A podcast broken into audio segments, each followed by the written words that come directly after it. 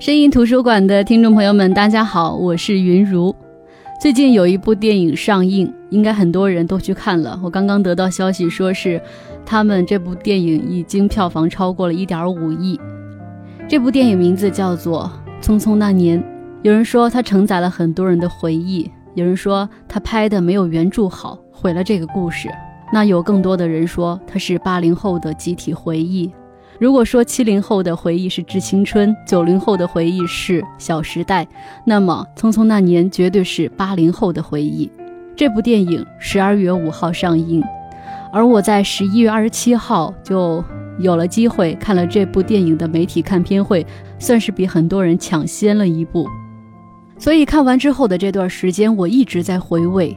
我看过九叶回的小说原著，前段时间在等电影上映的时候。也看了搜狐出品的《匆匆那年》的电视剧，这是今年出品的一部非常好的网络电视剧，比其他网络电视剧的品质都要高出很多。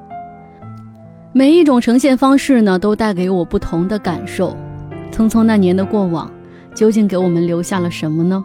所以在这几天的时间，我特别想跟大家分享九夜回的这部代表八零后集体回忆的书《匆匆那年》。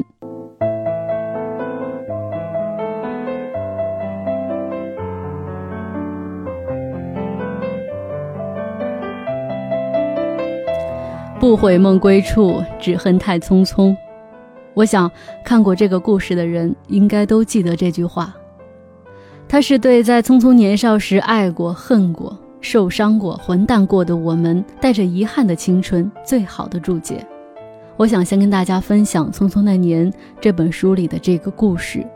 故事的主人公呢，是一群生在八三年或者八四年的人，现在这帮人应该有三十岁了。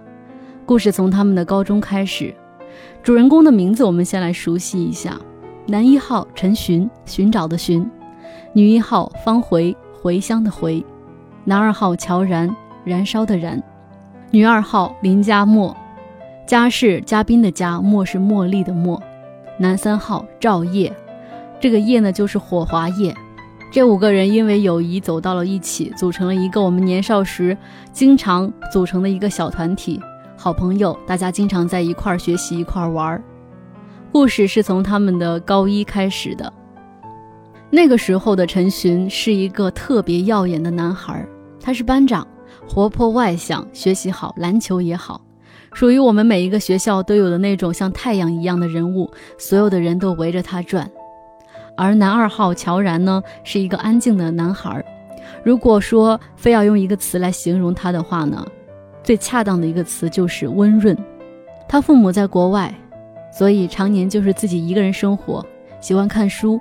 最大的特点就是不争不抢。赵烨呢是一个篮球特长生，个子高，学习不好，但是人特别仗义。那女主人公方茴呢是班上最不起眼的女孩，好像和谁都没说过一句话。后来赵烨和乔然通过一些事情和方茴有了来往。方回自然和他们三个男生走得近了些，而林佳墨呢是一个转校生，转来的第一天呢，因为没有订午餐，在大家都有午餐吃的时候，而自己没有饭吃，方回呢就把自己的饭主动的分了一点跟林佳墨，然后呢林佳墨就和这三个男生和方回都走得很近，所以后来他们就成了好朋友。但是无论他们五个在一起聊得多亲密。陈寻发现方回始终没有和他说过话，这让一直以来被众星环绕的陈寻很是不爽。他特别想知道这个女孩到底为什么不理自己。慢慢的关注的多了，陈寻就发现自己喜欢上了方回，而与此同时，一直默默关注着方回的乔然也对方回有了好感。在那个青春懵懂，但是一切都太懵懂的年纪，我们总是轻易动心。而陈寻呢，是一个特别敢表达的人，他不像乔然总是默默的、胆怯的。如果说乔然是思考、思考再行动的话，那么陈寻绝对是思考、行动再思考的人。他就那么直接的把自己的喜欢表达出来了。对于这样的一个耀眼的男生，这么赤裸裸的喜欢，我想在那个年纪，没有一个女生能够抵抗得了吧。于是。方回就和那么耀眼的陈寻在一起了。那方回是一个什么样的女孩呢？小说当中是这么描述的：方茴曾经回忆说，她是陈寻所有的红颜当中最不像红颜的一位。如果非说个形容词，她充其量算是清秀可人。我们都明白，一般清秀可人都是礼貌性的夸奖。这句话的潜台词就是这姑娘不漂亮，一般人，很一般的那种。陈寻的初恋就是方茴这么一个相貌平平的姑娘。方茴自嘲说，以至于后来人们都会有一种奇怪的口气问：“啊，她就是方茴？”想想那时候的男孩真是实诚啊。对美好的事物都有种自然的向往，要么喜欢长得漂亮的女生，要么喜欢学习好的女生。像方茴这样出淤泥而不染，而且细眉细眼的清秀女孩子，我想在那个时候自然也是挺招人喜欢的。但是那个时候，我们不说爱，爱是多么遥远呢，多么沉重的字眼呢？我们只说喜欢，就算喜欢也是偷偷摸摸的。可是，就是匆匆那年，就是一句青涩的喜欢。让多少炽热的爱，都显得黯然失色。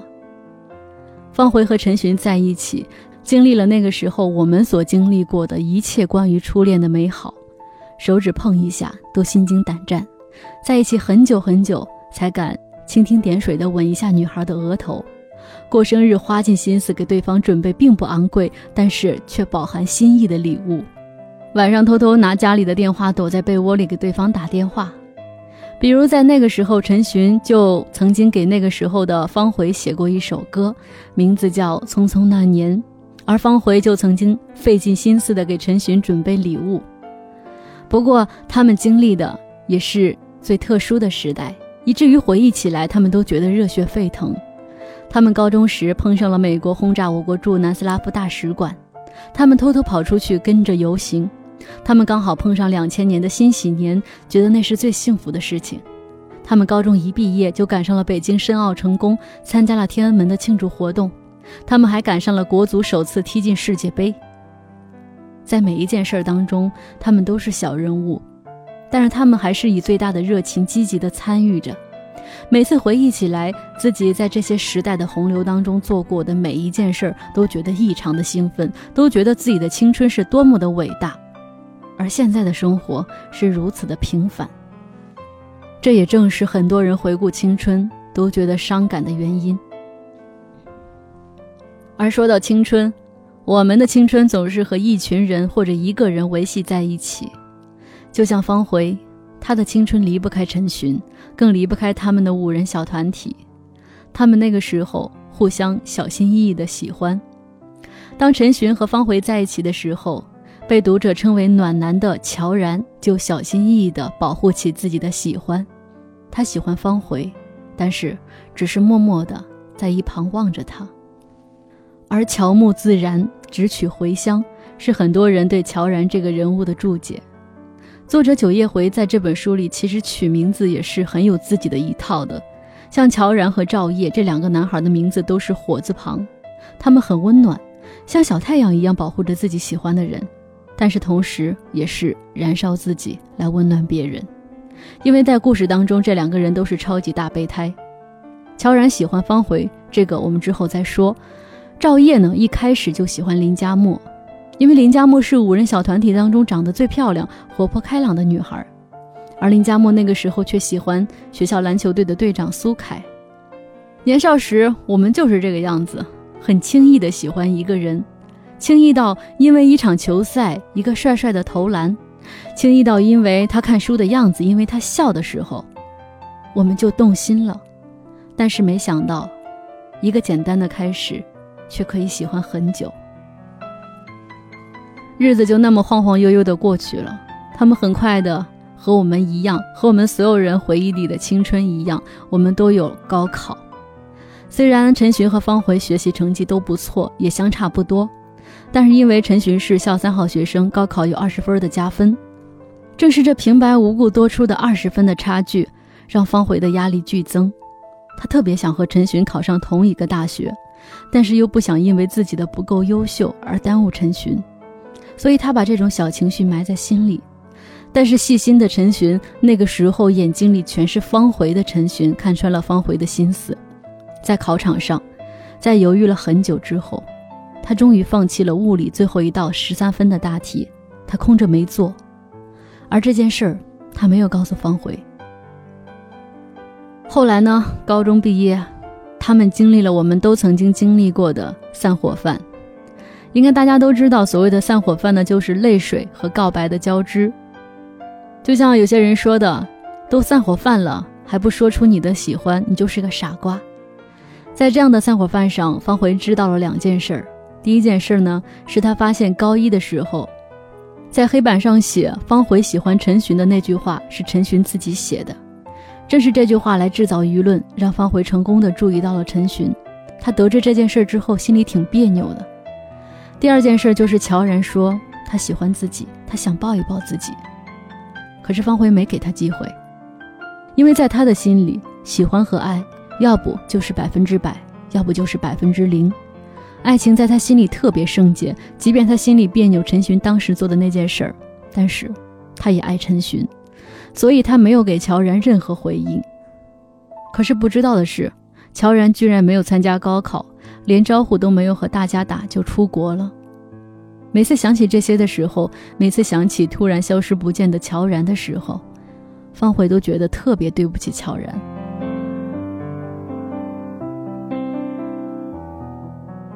好的，这里是声音图书馆，我是云如。今天跟大家一起回顾青春，分享九叶回的《匆匆那年》这本书。当然，这个故事还没有结束。不过，我们先来听一首歌曲，歌曲之后接着跟大家分享。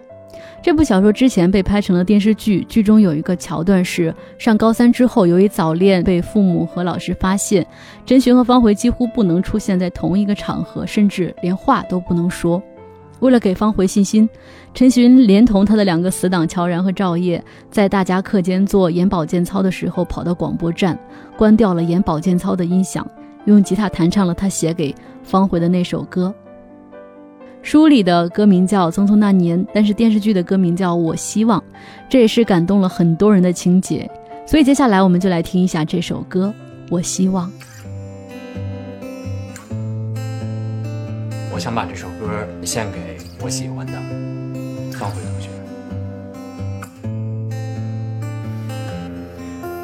我希望能拥有个明亮的落地窗，每天都能够去晒一晒太阳，把我的东西都摆在地上，再唱起从前的时光。那时的我头发没有多长。那时的眼神是青涩明亮，心里有个理想的天堂，还有我最心爱的姑娘。我希望我和你有孩子般的善良，给你纯粹的心，给我纯粹的模样，好回到他们的身旁。我希望这首歌你能和我一起唱，带上你的故事和美好幻想，回到匆匆那年的时光。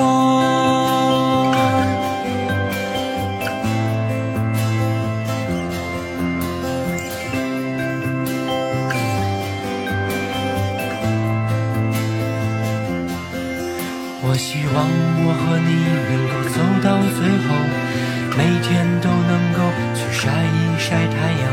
我们爬到楼顶去看夕阳，再唱起从前的时光。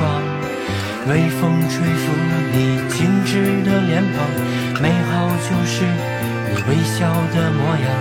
有好多心事要对我讲，我多希望时间停。在这地方，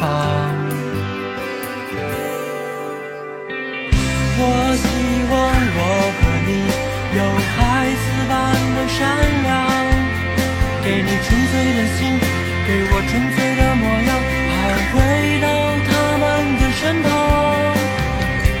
我希望这首歌你能和我一起唱，带上你的故事。和美好幻想，回到匆匆那年的时光。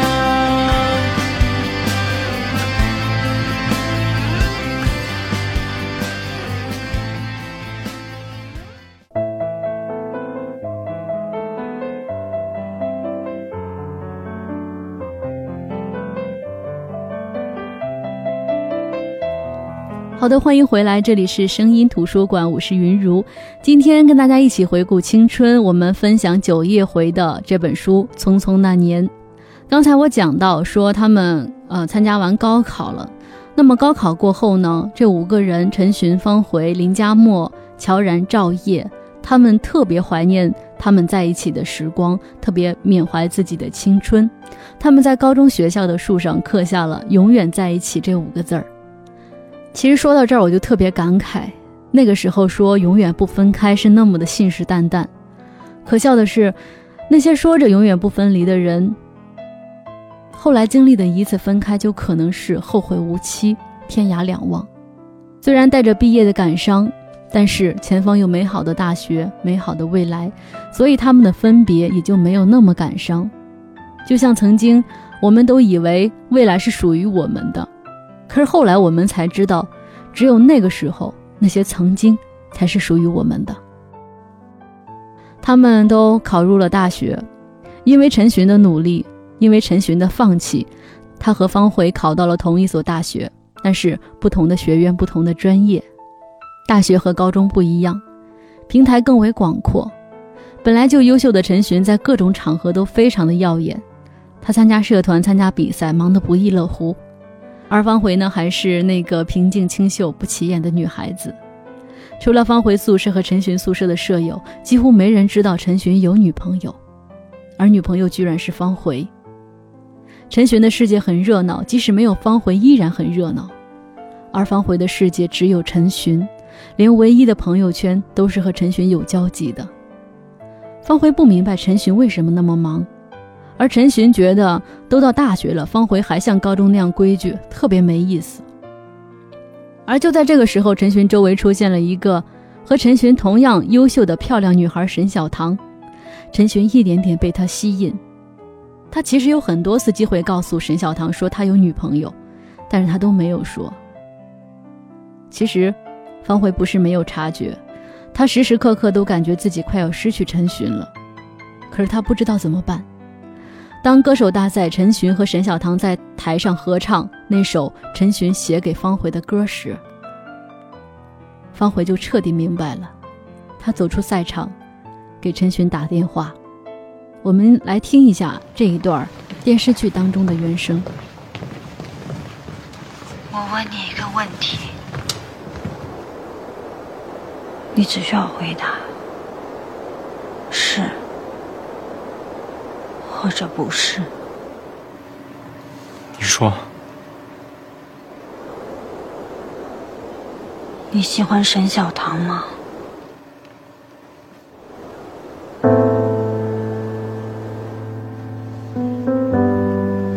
是。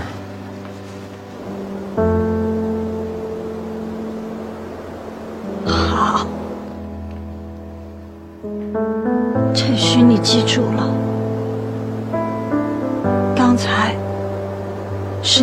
在一起的最后几分钟。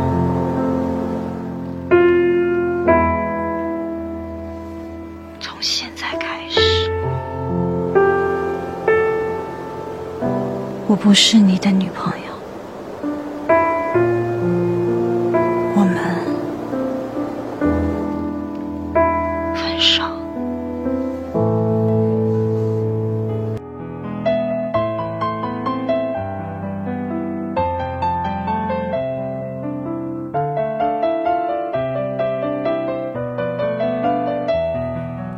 其实从他们在一起的时候，方回就说过，他最不希望听到的是“对不起”这三个字。方回说，如果一个人爱另外一个人的话，就不会做对不起他的事儿，所以“对不起”这三个字永远都没有意义。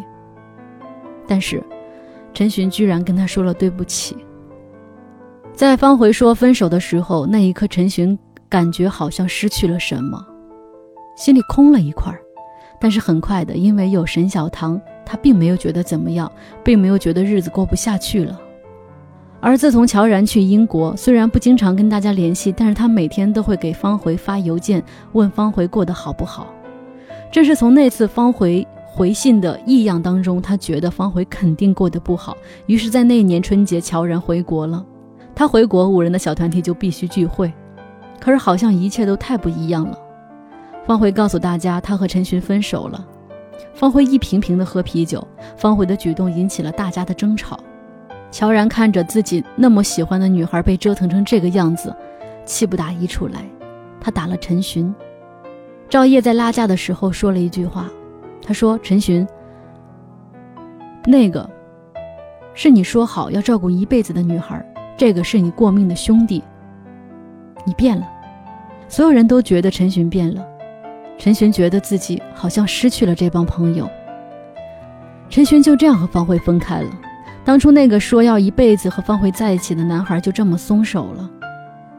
可能所有的男孩子在发誓的时候，都是真的觉得自己一定不会违背承诺；而在反悔的时候，也都是真的觉得自己不能做到。所以，誓言这种东西没有办法衡量坚贞，也不能判断对错，它只能证明，在说出来的那一刻。彼此曾经真诚过。分手后，其实陈寻心里还是爱方回的，只是他不清楚，他不知道，他还不成熟，他分不清什么是爱，什么是欲望。他经常会偶尔的关心方回，而这一切又给方回带来了希望，但随之而来的就是深深的绝望。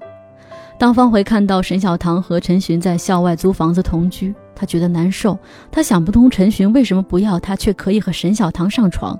于是他决定彻底的放纵，他找到学校的渣男邝强，要求跟他上床。当邝强在寝室炫耀这次战况，并且说出方回的名字的时候，陈寻和整个宿舍的人都愣住了。陈寻疯了，他不管不顾的去打邝强，坐在一片狼藉之上哭得撕心裂肺。他去找方回，他问方回为什么糟蹋自己。方回说：“你可以和沈小棠，我为什么就不能和邝强呢？”陈寻说：“我和沈小棠是因为我爱他，你呢？你爱邝强吗？”方回冷冷地说：“我爱你。”但是那一句“我跟沈小棠是因为我爱他”，在自己的前女友面前说一个现在女孩的名字，还说“你爱他”，这句话彻底的把方回打击到了。于是方回在之后的日子里就像行尸走肉一样，跟谁都不愿意说话。过了两个月，乔然又一次回国，他们在一起聚会。陈寻这次特地的带沈小棠去，想把这位新女友介绍给老朋友认识。陈寻和方回分手已经将近一年了，所以大家也接受了这个事实。但是现场的气氛仍然很诡异，方回不停的往厕所跑。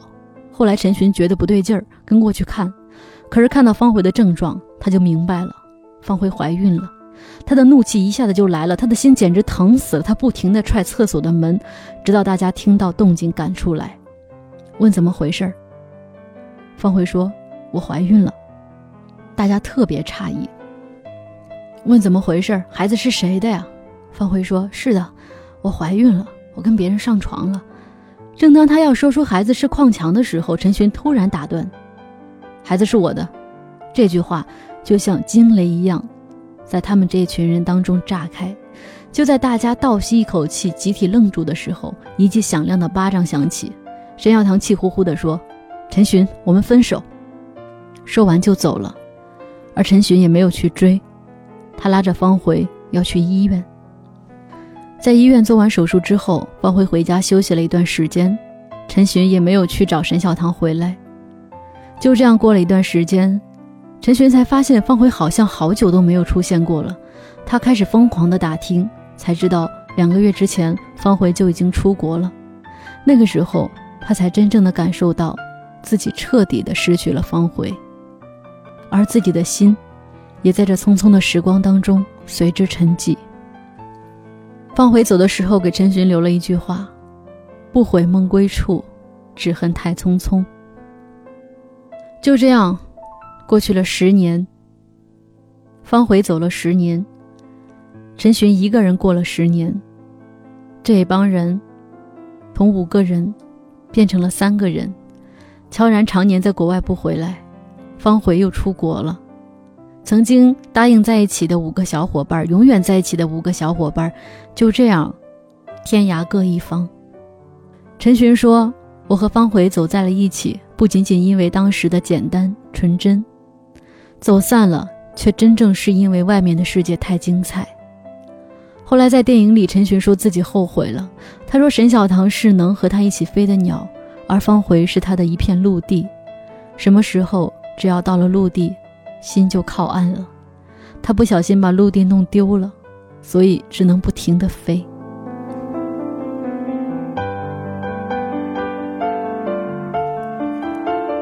好了，这就是今天声音图书馆的内容了。今天跟大家分享的主要就是《匆匆那年》这本书，主要跟大家讲了这本书讲了一个什么样的故事。我想这个故事呢，是关于我们所有人的青春回忆。就像九叶回在最后说的那样，我们每一个人都可以在这本书里找到自己的影子。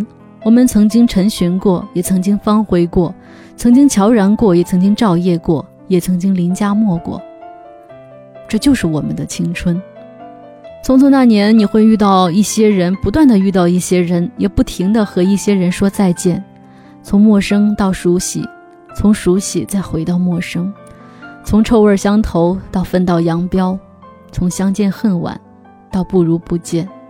那么，说到匆匆那年，你会想到谁呢？好的，我是云如，这里是声音图书馆，我们明天继续分享匆匆那年，各位。晚安。